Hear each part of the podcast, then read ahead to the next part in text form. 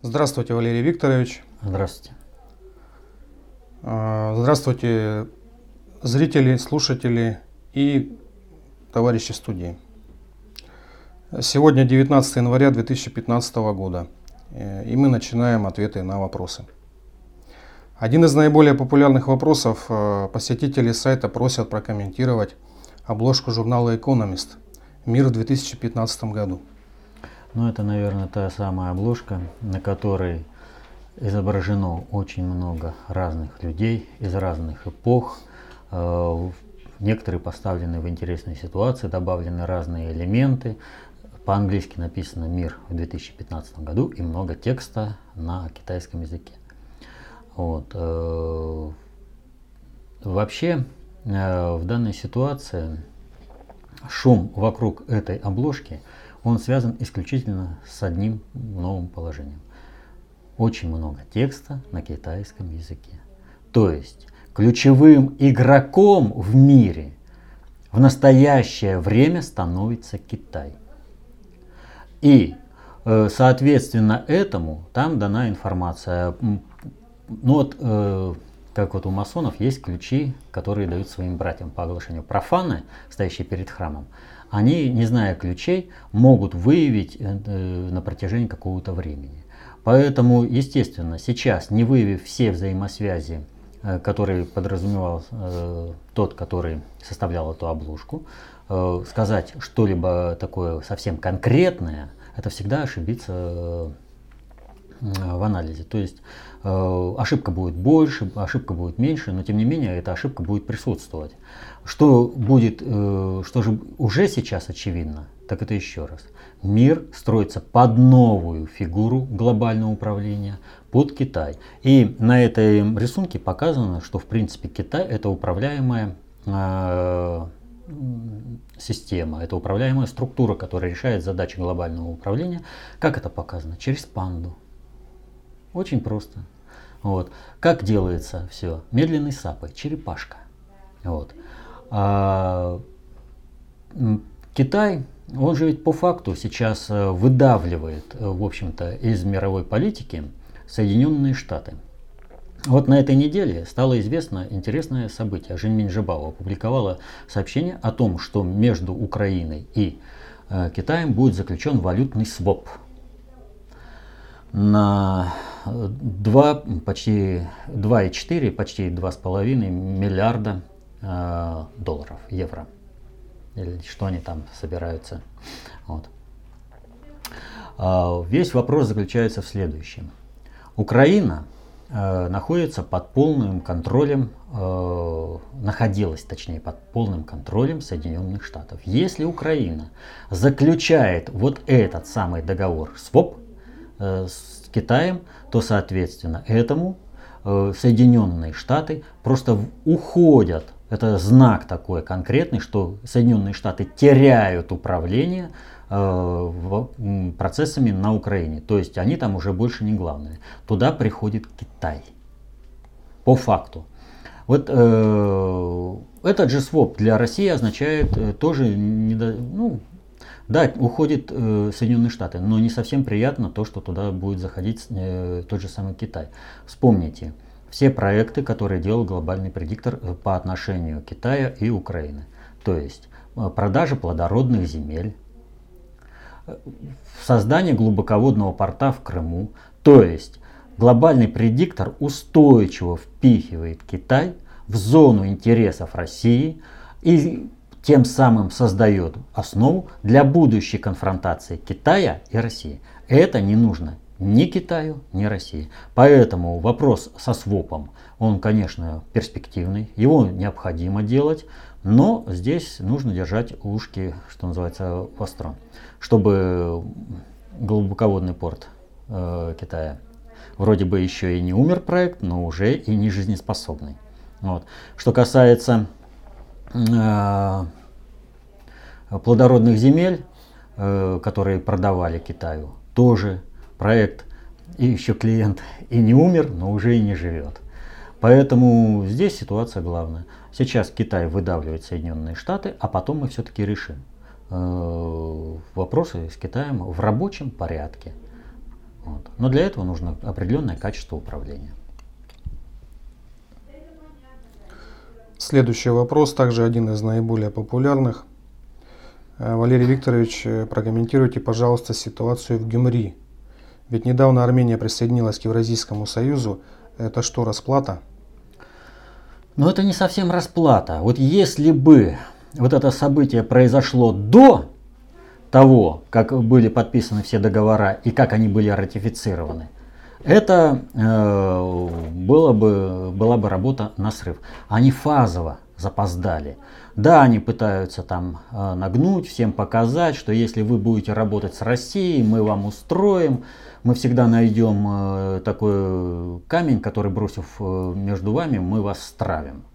Поэтому то, что вся ситуация в Гюмри полностью срежиссирована и отнюдь не Россией и Арменией, а третьим игроком, очевидно, даже самым либерастным аналитиком. Поэтому тут даже никто... Весь вопрос только в том, как это было реализовано в технологии. Ну, это разберутся. Главное, что понимают э, и э, в Армении понимают, и в России понимают все кто хоть э, немножко дружит с головой, что это попытка рассорить. Ну а события, которые происходили, они показывают, что Соединенные Штаты оранжевыми технологиями владеют хорошо, и в той же Армении они моментально собрали массовку, провели необходимые митинги, э, все акции. Вот. Ну, также э, и Россия тоже, в общем-то, многому научилась достаточно грамотно, в общем-то, начали э, выпускать э, вот этот э, пар из котла, чтобы он не взорвался. То есть нормальное расследование, нормальный суд. Посетитель по имени Сергей просит прокомментировать взятие ополченцами аэропорта в Донецке. Что же реально произошло? И почему не давали команду раньше? Ведь взять его могли уже давно. Не могли его давно взять. Для того, чтобы взять э, аэропорт в Донецке, нужно было, чтобы минский формат зашел настолько глубоко, чтобы даже Госдепартамент Соединенных Штатов отказывался признавать Донецкую и Луганские республики террористическими организациями. То есть институализация государственной власти должна была состояться в необходимом объеме. Вот как только она состоялась, так все, зачистили. А пока она не состоялась, она должна была, это же в общем-то не столько военный объект, сколько политический. То есть показать, что может армия Украины, а что она не может. И это решается, в общем-то, на полях дипломатической войны, вот, дипломатических сражений. А отнюдь, в общем-то, Э, не на полях реальных сражений, где ставится финальная точка. Вот э, может или не может. Для того, чтобы вооруженные силы Новороссии, будем говорить так, э, смогли сделать какую-то хорошую операцию, военторг должен работать и должен хорошо работать. Снаряды артиллерии нужны, патроны автоматам нужны и все остальное. Снаряжение обычное нужно. Так вот, и сами автоматы, и артиллерия тоже нужны. Все это должен поставить военторг. Это всем надо управлять. Нет государственности. Значит, это набор каких-то формирований, которые управляются, ну пусть там будет, вот э, не, есть так политический деятель, там орал все время, Шура, Шура должна быть. Шура, вон она в Афганистане, вот там они воюют Шурой, ну и где государство? Кого поставили, того и сделали. Государственность надо строить. Ведь в чем суть э, строительства государственности в Донецкой и Луганской республике? Дело в том, что киевский формат власти, киевская банда не обладают никакой легитимностью на Украине. В то же время Луганская и Донецкие республики, пусть минимальной, но легитимностью обладают. И они являются правоприемниками государственности государственности вот, Украины. Вот если это пустить на самотек, то тогда их превратят в какие-то банды, будет шура, и всех поодиночке разобьют. Но не может, чтобы на каждую операцию э, собирался совет командиров, у каждого работал свой военторг, кого снабжают лучше, кого хуже. а должно быть государственное управление, должны быть единые вооруженные силы, должна быть возможность маневрирования всеми войсками. Все, что есть. И тогда будет успех. А вот пока этого нет, ничего не будет. Что происходит сейчас ведь, э, с тем же самым аэропортом? Вот э, мирные соглашения. Ну, хоть один день мирный был. Ведь э, Украина, э, имеется в виду э, киевская, она ведь нарушает полностью все договоренности. Она постоянно бомбили, расстреливали города. Ведь война-то идет, вот многие не понимают одной простой вещи. Зачем нужна институциализация и зачем нужен любой мирный формат? Любой мирный формат способен привести к миру, к реальному. А война, которую ведут посредством киевской банды и вот этих карательных батальонов, она направлена на простую вещь выбить дееспособную часть населения. Вот там есть казаки, которые там, вот мы воевать, да все. Как, сколько бы ни длилась война, в конце концов придет пуля и тебе. Им э, Соединенные Штаты готовы воевать до последнего украинца. Киевская банда готова воевать до последнего украинца. Так почему же некоторые полевые командиры этого не понимают? Почему их власть, которая им дает э, то, что они руководят подразделениями, ни к чему не обязывает? Положение это должно обязывать. Так вот, как только, повторю, решить вопрос с аэропортом стало возможным только тогда, когда государственность, институализация государственности Луганской Донецкой республики достигла необходимой устойчивости – и способна стала решать определенные задачи. Вот как только она смогла это сделать, так сделали. Не смогла бы и не сделали бы. Все происходит э, именно по мере возможности. Вот есть возможности, есть. А думать, что вот можно только нахрапом взять, навались там, на ура, это ничего не получится. Только себя погубишь, людей погубишь, да и себя тоже погубишь. Нужно же думать о людях.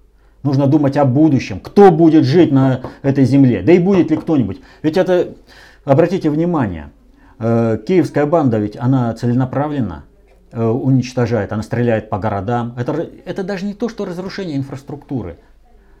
Ведь каждый осколок, каждая пуля, убившая любого человека, ребенка убившего, это вот понимаете, прекращается целый род.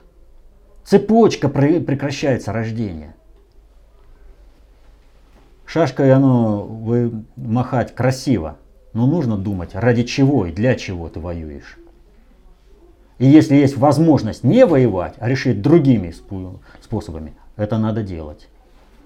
Армия, безусловно, должна быть. Армия должна наступать. Так что, когда стало возможным, тогда и взяли аэропорт. Еще Сергей просит прокомментировать другой эпизод, недавнюю провокацию в Волновахе.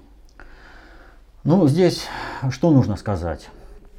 Вообще была задумана очень э, широкомасштабная акция по свержению Путина в России.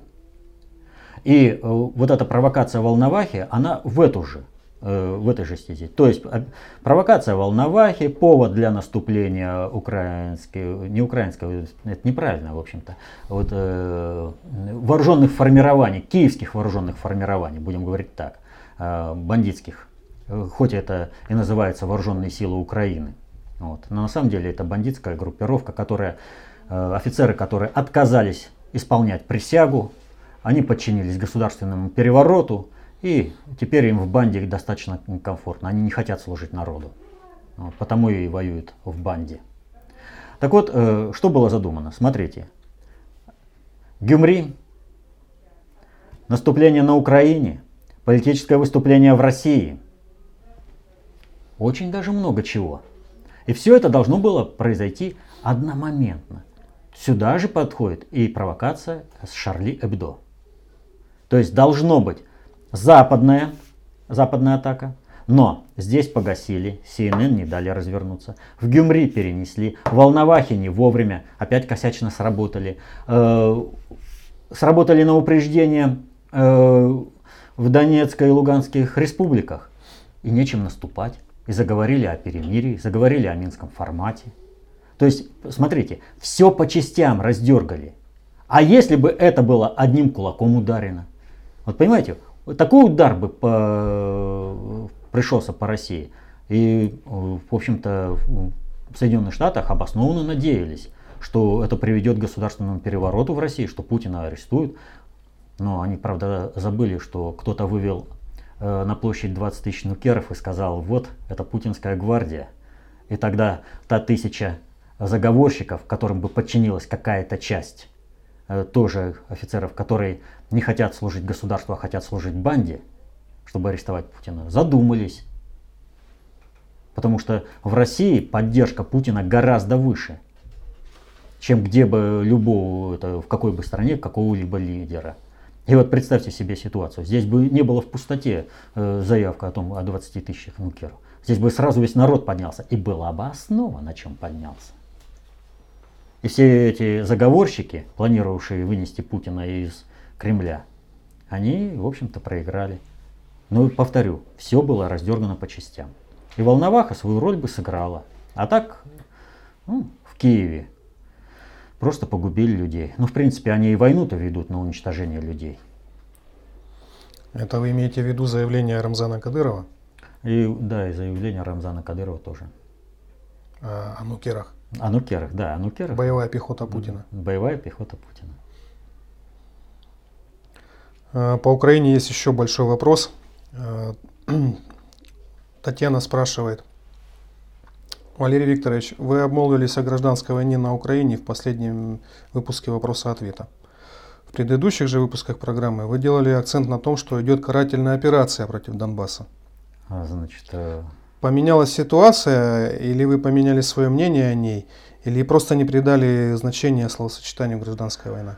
Нет, ничего не поменяло, никакого своего мнения не поменял. Если вы внимательно, может быть, вы, я не знаю, с какого времени смотрите вопрос-ответы, но до э, мая месяца я постоянно говорил о том, это примерно так где-то до мая месяца, говорил о том, что на Украине идет карательная операция и есть возможность избежать гражданской войны. Что на Украине вырисовывается полномасштабная гражданская война. Но вот какого типа она будет? Полномасштабной типа, как она была в России, или э, сессионистской, как она была в Соединенных Штатах, война севера и юга, сепаратизм, отделение. Это стоит вопрос уже в будущем. По мере того, как киевская банда проводила геноцид населения юго-востока Украины, геноцид населения Донбасса, разворачивалась гражданская война. Гражданская война это когда участвуют не только заинтересованные какие-то силовые стороны, а когда э, общество начинает делиться и у общества появляется идея, за что нужно сражаться. На Донбассе такая идея появилась в результате карательной операции геноцида русского населения на Донбассе, который проводила киевская банда – у людей появилась задача выжить. Прекратить карательную эту операцию и выжить. Вот. А поскольку у другой части населения под, э, э, под воздействием средств массовой информации сложилась четкая э, масса населения, имеется в виду оставшейся Украины, сложилось э, четкое понимание того, что на Донбассе нужно уничтожить всех, и там радуются, э, вот как э, прошел новогодний праздник, да, э, печенка там, печень ополченца, жареные колорадо, ребеночка там, понимаете? Это идея уничтожения населения в принципе за их русскость. Такая идея есть. Вот она и разделилась. Вот она началась гражданская война. Она прошлась по всей Украине. И на всей территории Украины э, не все э, придерживаются э, фашистских взглядов, что нужно население Донбасса уничтожить полностью, зачистить и заселить его каким-нибудь там кошерным, сведомым украинством. Есть и другие люди, которые организовывают сопротивление, протестуют против этого. То есть идеологическое размежевание произошло. Все общество поделилось на две эти идеи. А боевые действия ведутся локально, на юго-востоке Украины, а точнее, большей частью, именно в Донецкой и Луганской республике. Поэтому никакого здесь э, непонимания или как бы там смены направлений нет. Э, Все идет так, как оно идет. Есть карательная операция, которая является составной частью гражданской войны. А вот примерно э, до середины мая э, гражданской войны в принципе можно было еще избежать. Ну, вы, собственно, ответили на вторую часть вопроса Татьяны. Э, какие идеи на Донбассе и в Украине? Она утверждала, что их нет, но вы, в принципе, объяснили, что они есть. Э, продолжение вопроса. Э, в Донбассе не наблюдается адекватных управленческих действий. Правда, Татьяна отметила интервью Мозгового 12 января 2015 года. Но на общем фоне, как она пишет, это мелочь, потому как э, мозговой, являясь заметной фигурой, не имеет масштабных полномочий управления и не стремится к руководству в ЛНР. Ну, я уже, ну, по личностям здесь не будем говорить. Каждый выбирает тот э, формат своих действий, какой он выбирает, и каждый за свои действия несет определенную ответственность. Что же касается того, что происходит а, в Луганской и Донецкой республике. Действительно, там идет э, очень с большим скрипом, с большим трудом государственное строительство. И оно идет прежде всего потому, что к этому есть большое сопротивление. То есть э, любой человек, который где-то как-то выдвигается, он должен понимать, что и как делать. И вот э, на начальном этапе, э, когда карательные операции Киев э, планировал завлечь Россию э, в войну, точнее не Киев, а Вашингтон через Киев планировал завлечь в войну, на начальном этапе, когда стало ясно, что адекватных управленческих кадров на Украине нет, этих, э, эти кадры на уровне общественной инициативы, подчеркиваю, общественной инициативы, Украине, Донбассу дала Россия. Именно поэтому Стрелков из России, э, Борода из России, многие командиры, э, командующие различного уровня, тоже из России, добровольцы, приехали помогать э, бороться против фашизма, остановить геноцид русского народа. Вот. Но по политическим моментам, опять же, и на основе общественной инициативы нельзя полностью заместить весь управленческий корпус. Ну нельзя. Вот. И необходимо, чтобы этот управленческий корпус был прежде всего местным. Он до, должны быть выходцы из Луганской и Донецкой республики. А во-вторых, они должны быть дееспособными. Но ведь Повторю, на Украине не было этих дееспособных кадров. Соответственно, этому каждого человека, которого продвигают во власть Луганской и Донецкой республики, за ним есть э, бэкграунд так называемый.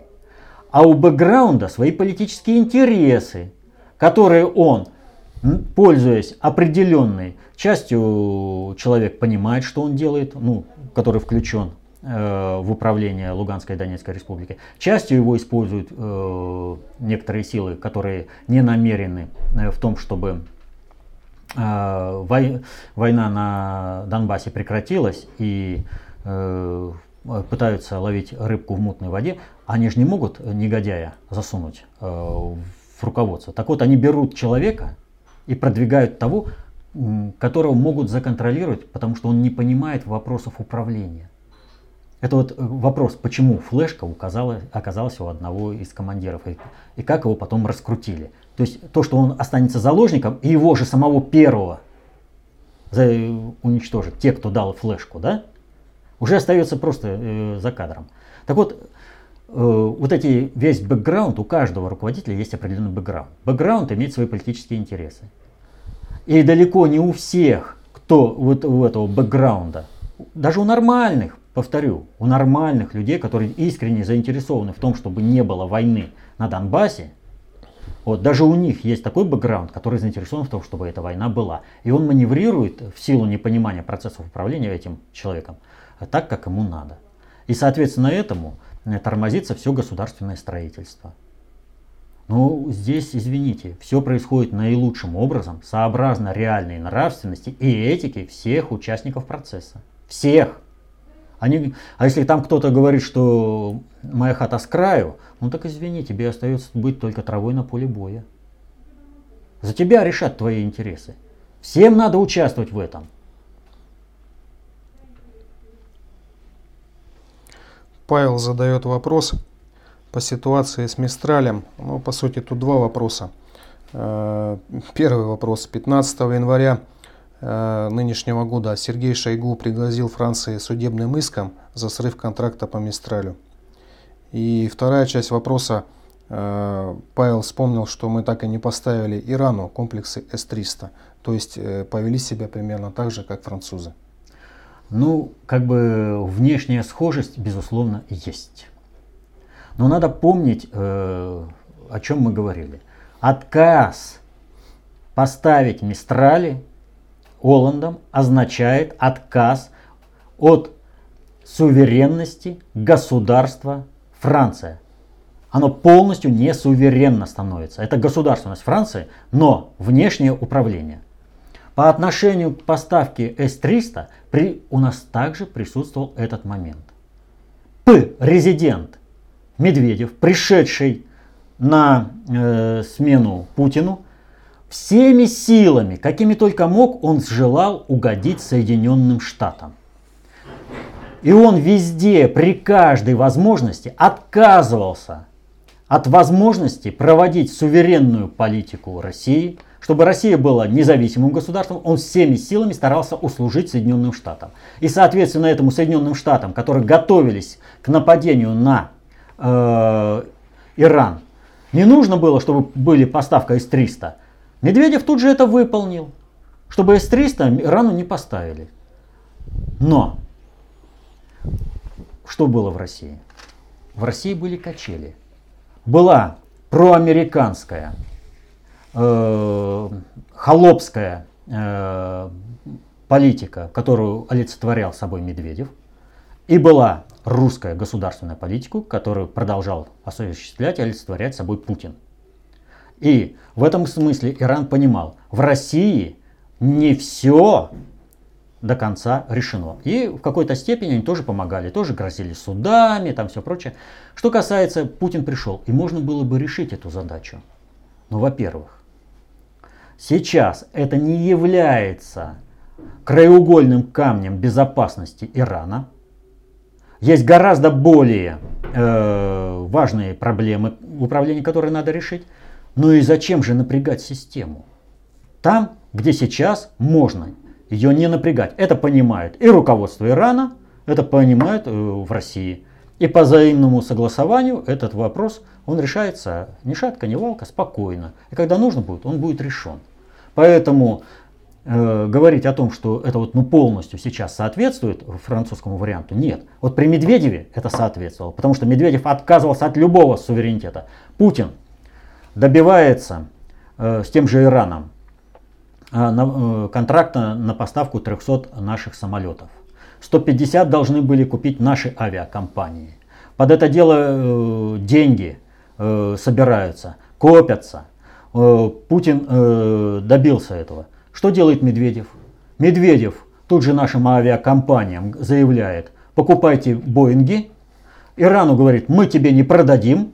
Пусть у нас не будет авиапромышленности, но мы тебе не продадим. А накопленные Путиным деньги, опять же, он пустил на покупку Боингов.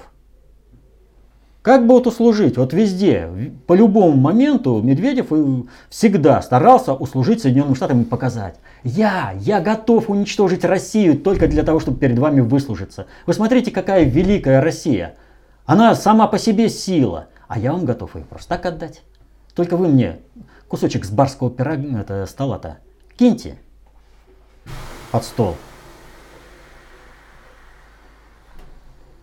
А, ну, в Иран собирается с визитом Сергей Шойгу.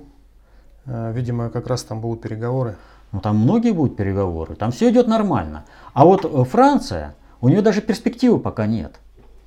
Потому что э, вопрос об Оланде не стоит. И главное, адекватной замены Оланду нет. Вот если в России Путин присутствовал даже тогда в ранге премьер-министра, и все понимали, если Медведев уж до конца перегнет палку, то Россия встанет за Путиным, и тогда мало никому не покажется. И поэтому Россию не до конца давили при Медведеве, позволяли маневрировать. И даже в этом отношении Медведев в какой-то степени что-то даже выглядел патриотично. Но только потому, что был Путин премьер-министром, и было настроение в обществе. Во Франции нет это, этих составляющих. Там есть только Оланд, Медведев, Ельцин, как угодно, который готов торговать собственной страной ради того, чтобы услужить своему заокеанскому хозяину. Э, продолжая тему Медведева и российской элиты, э, посетитель по имени Герда спрашивает, прокомментируйте, пожалуйста, недавно прошедший Гайдаровский форум. Что это такое? И наша так называемая элита окончательно определилась? Чего нам стоит ждать в связи с этим? А, ну, элита э, в России, она несколько разнородная. Есть элита, которая, э, ну, элита это в кавычках. Вот. Э, есть элита, которая ориентировалась и всегда на э, Соединенные Штаты. Была часть элиты, которая ориентировалась все-таки на Европу. И была часть элиты, которая была как бы патриотична. Поэтому говорить о том, что она окончательно определилась, э, ну невозможно по той простой причине, что вот эти три части, они в силу своих интересов не могут э, полностью определиться, потому что э, переориентация на кого-то однозначно ведет к уничтожению этой вот оставшейся части. Им можно определиться только в одном смысле – стать патриотами всем стать патриотами связать свою судьбу с Россией. Что касается Гайдаровского форума, то это вот э, между собойчик, куда приглашают других, чтобы уговорить служить Соединенным Штатам. Все, чем они там занимаются, это вопрос того, как вот о чем я говорил э, Медведь, про Медведева, да, как бы так Россию преподнести Соединенным Штатам, чтобы хозяин был доволен. И вот они все это обсуждали в течение э, двух дней, они там, по-моему, э, заседали. Все это показывали по телевизору. Вот. Они только об одном думали, как бы услужить Соединенным Штатам, где бы еще бы как уничтожить экономику России, уничтожить население России, чтобы выслужиться перед Соединенными Штатами. Они не скрывают этого. Они по-прежнему ностальгируют о золотых временах 90-х, когда они э, Россию распродавали Э, и отдавали Соединенным Штатам, а за это им э, достаточно часто крохи с барского стола падали к ним под стол. И они их там слизывали. Вот. И они сейчас мечтают об этих же временах. Они не мечтают о том, чтобы Россия была суверенной страной, чтобы она была государством, живущим для граждан людей. Они хотят выслужиться перед американским заокеанским хозяином. Все. Вот ради этого проводится весь этот Гайдаровский форум. А почему Гайдар? Ну, потому что Гайдар как олицетворение вот этого выслуги перед хозяином. Плохиш. Да, мальчиш-плохиш, описанный его дедом. Ну, то есть, по сути, жизнь их ничему не учит? Нет. Э, в жизни их только накажет. Потому что для них солнце всходило и всходит в Вашингтоне. Все. Для них это пуп земли. Они считают, что все, что в мире происходит, это только по воле Вашингтона. А если что-то не происходит по воле Вашингтона, то это только шанс выслужиться перед Вашингтоном, чтобы, понимаете, вот для них не является, вот если вот такую вот аллегорию, да, э, вот э, для них не является самоценностью, э, что они могут съесть, там, скажем, жареного гуся. Да? для них является ценностью, что им кинут обглоданную кость, потому что эту кость обглодал сам хозяин, и он тебе дает великую, оказывает тебе великую честь, он обглоданную им кость кидает. Вот их менталитет, вот их уровень нравственности. А под это дело они используют весь свой интеллект. все свои накопленные знания, умения, навыки. Э, Максим спрашивает, э, вопрос похож на, на фейк. Э, хакеры от имени Папы Римского объявили о начале Третьей мировой войны. Минутку. Значит, сразу поправлю. О начале Третьей мировой войны Папа Римский неоднократно говорил сам в конце лета и осенью 2014 года, когда эта реальность стучалась всем, буквально всем, и в окна, и в двери. Потому что э, война Э, которая должна была начаться со сбития Боинга, это была очевидность для всех, кто хоть немного э, соображает во всех связях. Вот, поэтому какие хакеры, зачем нужно было? Просто Папа Римский. Любое его выступление. Э, далее Максим пишет, китайская армия напала на азиатский флот США. Что это за сценарий, кто мог такое распространить? Ой. Понимаете, какая ситуация? Вот мы начали наш вопрос-ответ э, с того, что э, было, немножко оценили обложку журнала Economist. Так вот, такие э, хакеры, они просто так не появляются. Вот какой бы хакер ни появился, да, его результат хакерской атаки достаточно хорошо может скрыть э, любая структура. Если же этому придается огласка, то значит кто-то в этом заинтересован. А кто может заинтересован в том, э, что вот такая хакерская атака произойдет? Только Соединенные Штаты, которые могут угрожать. Если вы будете дальше двигать Китай, а смотрите, символизм какой. У нас же любят геополитику. Цивилизация моря, цивилизация суши. Символ могущества Соединенных Штатов – это его семь флотов.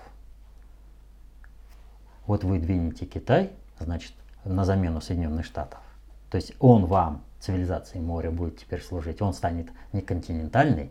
Ну, геополитики, они же такие – они моментально переведут Китай э, из цивилизации суши в цивилизацию моря, чтобы побеждать. Вот. А если вы будете это, мы будем сопротивляться до конца, до Третьей мировой войны. Ну, не совсем адекватно э, рассуждают те, которые вот это, этим сценарием пытаются пугать глобального предиктора. Ну, тут в самой фразе странность. Армия напала на флот. Армия напала на флот, естественно. Я же говорю, цивилизация моря, цивилизация суши. То есть, вот вообще по геополитике там надо понимать, что нет никакой науки геополитики. Ну нет ее. Геополитика придумана для того, чтобы дурить людей с гениальнейшей простотой. То есть люди конце концов, опытным путем пришли к пониманию того, что кроме внутренней и внешней политики у государства есть еще какая-то политика для того, чтобы выжить. Если государство эту политику не проводит, то это государство не самостоятельно, не суверенно. И вот те, кто проводил э, управление миром, дали лохам, реально лохам, как они считают, новую псевдонауку, геополитику. То есть начали делить цивилизация моря, цивилизация суши, от чего там зависит и все прочее. А реально есть третий вид, глобальная политика. Если внутренняя политика отвечает за проведение целей господствующего класса внутри государства, если внешняя политика государства отвечает за взаимоотношения с другими государствами, то глобальная политика отвечает за цели управления и проведения управления в отношении каждого государства в мире, вне зависимости от того, цивилизация моря или она там цивилизация суши, как это в геополитике. А тут получается так, вот мы это не выучим, да, и мы тогда будем по-прежнему э, уступать э, э тем же, скажем, лондонским стратегам, да. Так и будете уступать, пока будете пользоваться геополитикой. Потому что есть глобальная политика. И для них для э, той же британской короны или для Ватикана. Не существует геополитики. У них есть глобальная политика, они проводят, поэтому они строили империи, над которыми не заходило солнце. Маленький островок, казалось бы. А почему? А потому что они понимали, по-другому идут информационные связи, по-другому идет приложение силы, а не то, что там география это приговор. Поэтому желаем побеждать, значит мы должны осваивать глобальную политику, проводить ее на основе своей концептуальной власти. На основе чуждой концептуальной власти будем проводить чуждую. Вот э, сейчас Китай подвязывает под проведение чуждой Китаю концептуальной власти, глобального предиктора. У Китая есть своя концептуальная власть, но ее проблема в том, что она регионального уровня ответственности. Но тем не менее это достаточно для того, чтобы Китай достаточно долгое время сопротивлялся глобальщикам и в то же время недостаточно эффективная э, недостаточно эффективный инструмент проведения управления со стороны глобальщиков. И это основа, на основе которой мы можем договориться с Китаем всегда. Э, в завершении вопрос от Павла Богатырева. Он задает вопрос, который уже звучал в эфире вопросов-ответов от других пользователей, но просит э, наш коллектив э, не отвечать ссылками на видео, э, так как ответ э, для него получен не был, он его не понял. Значит, сам вопрос. Э, понял, что русский это цивилизационное понятие. Тогда какой я национальности? До знакомства с КОП я считал себя по национальности русским. Но теперь понял, что русский это образ жизни и склад ума. Так кто же я все-таки по национальности? И кто по национальности русский в Российской Федерации? Я не знаю, кто по национальности товарищ, который задавал вопрос, а русские в Российской Федерации по национальности русские. Потому что это, что называется, два в одном. Национальность и цивилизационность.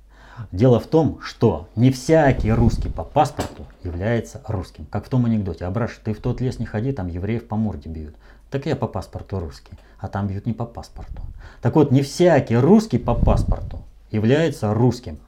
Потому что, а вот когда пытаются узаконить, э, как бы выделить, э, дать какой-то особый статус русскому по паспорту, то, во-первых, это же сразу какой-нибудь негодяй, который, э, являясь по паспорту русским, но сам, на самом деле не является русским, будет э, совершать что-то неприемлемое по нравственности русскому народу, но это будет связано с русским народом, и это будет, как бы он не подсуден, что ли? Он же русский, он же государствообразующий. Вот в этом отношении, чтобы понять, о чем идет речь, есть такой пример – вот когда Сталин управлял а, страной, то э, лидирующая роль партии ни у кого, ни у кого не вызывала никаких сомнений. Партия управляла всем. Все решалось на партийных собраниях. Партия обладала таким авторитетом, каким не обладала больше ни одна общественная организация. Хотя Сталин всегда подчеркивал, что ВКПБ это одна из общественных организаций. В законе нигде не был закреплен государство, образующий статус партии. Умер Сталин. По, какой, по инерции какое-то время партия еще выполняла свою государствообразующую роль. А потом для того, чтобы доказать свое право являться государствообразующей э, и направляющей роли, была введена статья 6 в Конституцию от 1977 года о приоритетной роли партии. Спасло это партию от крушения и государства? Нет. Так вот и с русскими. Русским по национальности, а не по паспорту нужно вести себя так, чтобы русским было быть престижно, чтобы ни у кого в мире не вызывало сомнения в том, что русский – это тот самый цивилизационный принцип, по которому следует идти всем остальным народам мира. Быть лидерами, а не то, что стремиться за, э, зафиксировать по паспорту. Тогда, кстати, многие негодяи сразу же станут по паспорту. Как и в партию лезли для карьеры – и потом уже ее разрушали. Как, например, Горбачев говорит, я всю жизнь мечтал разрушить э, Советский Союз и партию. Ну вот он, стал генеральным секретарем и свою мечту выполнил. А вот то, что пока русский народ не является по паспорту государствообразующим, это является тем защитным механизмом, когда мерзавцы стыдятся русскости. Посмотрите, всякая мразь, она ведь в первую очередь о чем орет? Я не русский, я стыжусь того, что русский. Он сам проводит идентификацию, он сам отсеивается. Он не желает жить по принципам богодержавия, которыми руководствовался всегда русский народ. Русь святая была, есть и будет. Пока русский – это понятие цивилизационное. Ну, на этой хорошей ноте можно закончить сегодняшнюю запись. Э, это был последний вопрос. Но закончить мне все-таки хотелось бы не на этой ноте, а все-таки напомнить, что каждый в меру понимания работает на себя и на свои интересы, а в меру непонимания на того, кто знает и понимает больше. И в мире тех, кто желают э, смошенничать, использовать других людей в своих интересах, очень много. От этого надо защищаться. Поэтому, чтобы быть защищенным, чтобы не зависеть от других людей, изучайте концепцию общественной безопасности, достаточно общую теорию управления. Тогда вы сможете сами разбираться во всех хитросплетениях не только большой политики, но и в том, что происходит конкретно в вашей жизни, в быту вокруг вас. До свидания. До следующих встреч.